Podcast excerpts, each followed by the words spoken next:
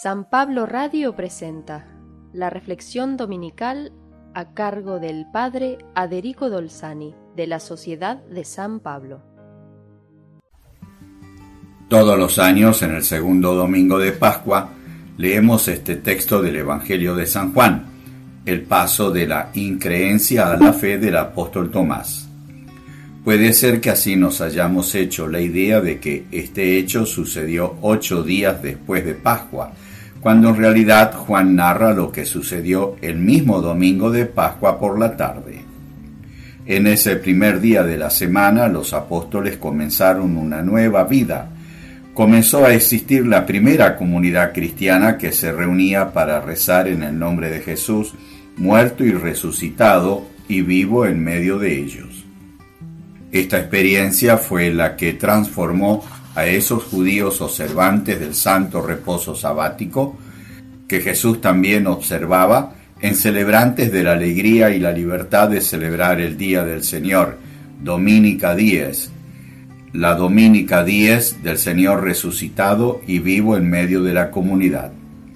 El evangelista no habla de una aparición del Señor como si fuera un fantasma especial, sino que dice, llegó Jesús y poniéndose en medio de ellos, los saluda, la paz esté con ustedes. Los apóstoles recordaron que el jueves, en la cena de despedida, les había dicho, mi paz les dejo, mi paz les doy. Ahora se hace realidad esa promesa. Mientras dice esto, muestra sus manos y su costado.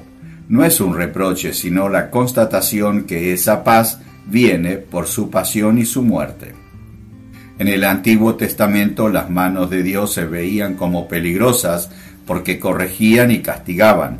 Ahora Jesús las muestra redentoras, capaces del sacrificio más grande para ganarnos su paz y su perdón. Y añade, como el Padre me envió, yo los envío a ustedes.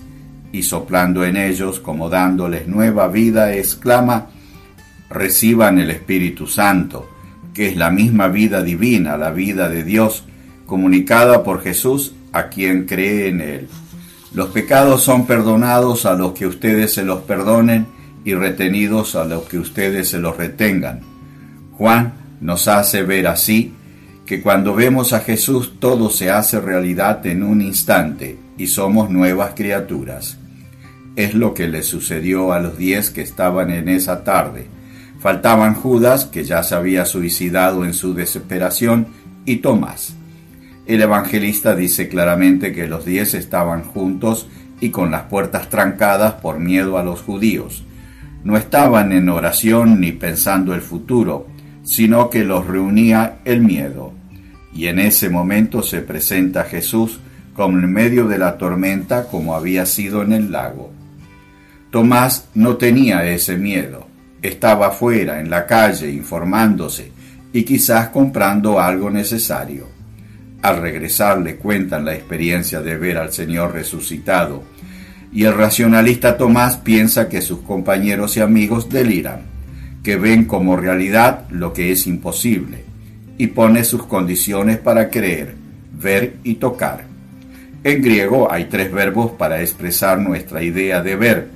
Blepo, ver físicamente, la Magdalena vio la piedra removida, teoreo, que es como sacar una conclusión, la solución a un problema, y orao, que es ver con el corazón, como cuando alguien ve que otra persona es el amor de su vida y no se equivoca. Esa fue la experiencia de Tomás que Jesús la extiende a nosotros. Felices los que sin haber visto físicamente creerán en la presencia viva de Jesús en medio nuestro. Que Jesús resucitado te bendiga en tu camino de fe, el único que puede darte la verdadera paz.